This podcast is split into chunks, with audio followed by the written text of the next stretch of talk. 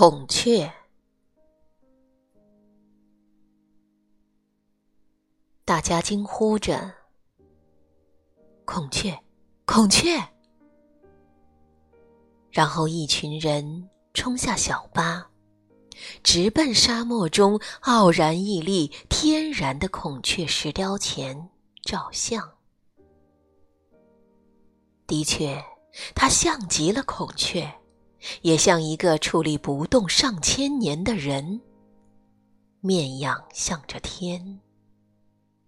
在等一个回答。个人照、团体照都照完了，领队又赶着大家上车。我不死心的要绕到石雕身后，领队着急的喊着我：“别再往里面走。”我抱着相机，任性的往他的身后绕去。不行，孔雀一定要有美丽的尾巴，才是真正的孔雀。多少次回想起当时惊艳的心情，依然激动。怎么可能？这一只美丽的孔雀。到底是从哪里来的？是真实的孔雀先存在，还是孔雀不过是眼前的他的化身呢？耳中似乎传来沙沙的声音，仿佛见到他的尾羽慢慢的长开。啊！天哪！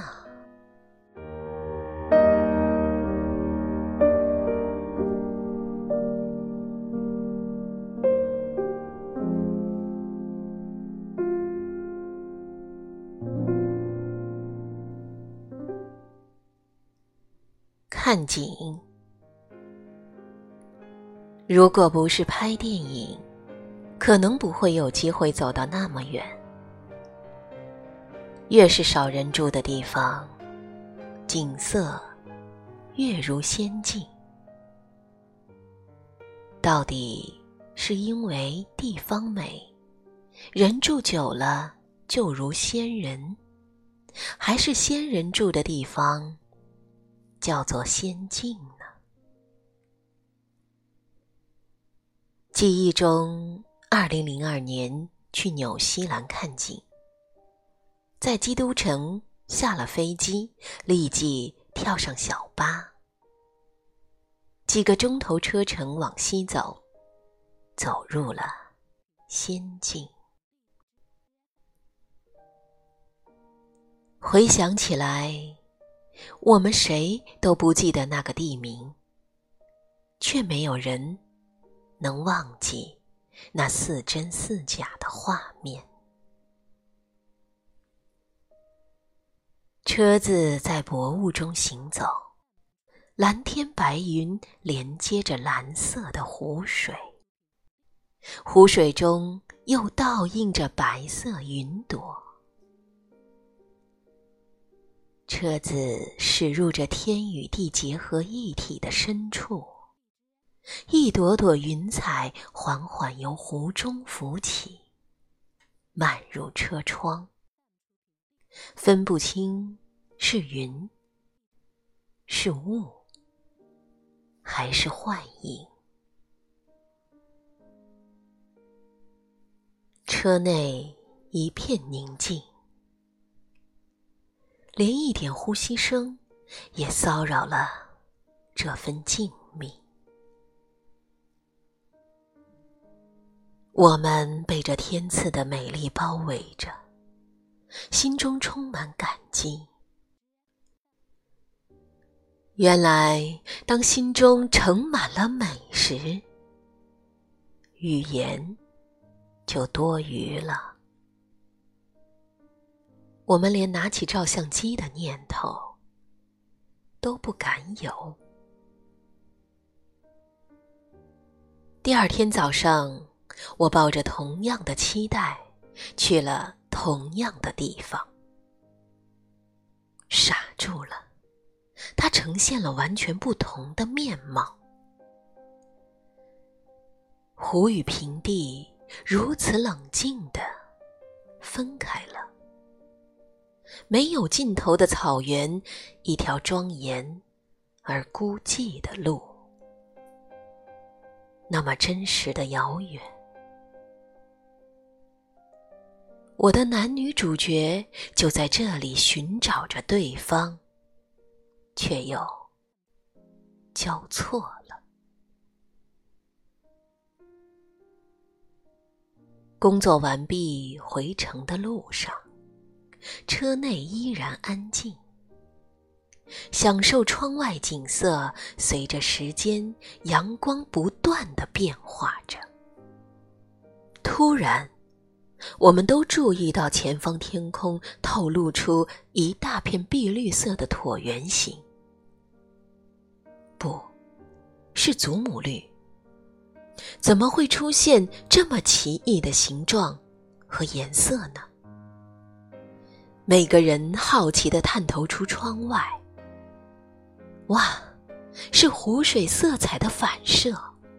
只有如琉璃一般清澈的透，镜子般的平静，才能在阳光下反射进蔚蓝的天空，呈现出它最傲人的色彩。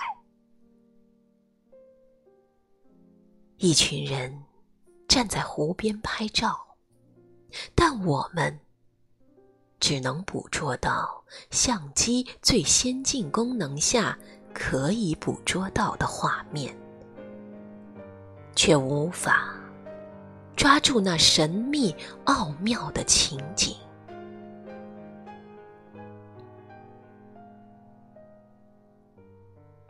大家不再问为何要飞这么久。来到这么远的地方，拍这个镜头了。原来这一切，在老早以前就安排好了。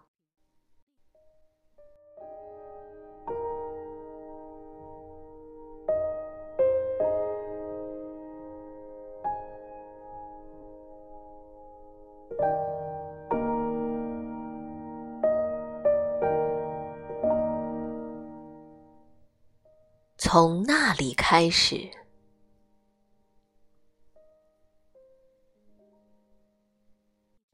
色彩是光的行为，有行为就有痛苦。歌德。一波雪白的浪花冲向岸，卷起镶着如天际蓝边的浪头，好美，好美。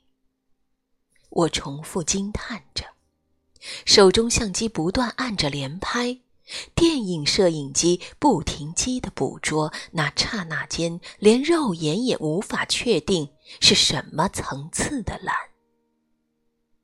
瞬间消失了。为什么？为什么抓不住那令人心都飞舞起来的美呢？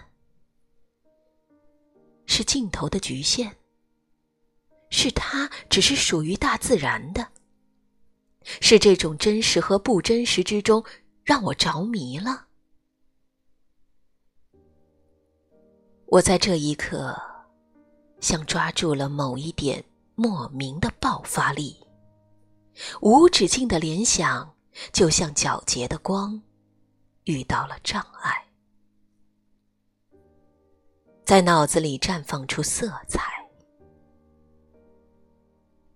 色中产生了情绪，情浮现出画面，画面里看见人物、面孔、场景，一场又一场的戏。戏剧最初的源头是神秘的、是无解。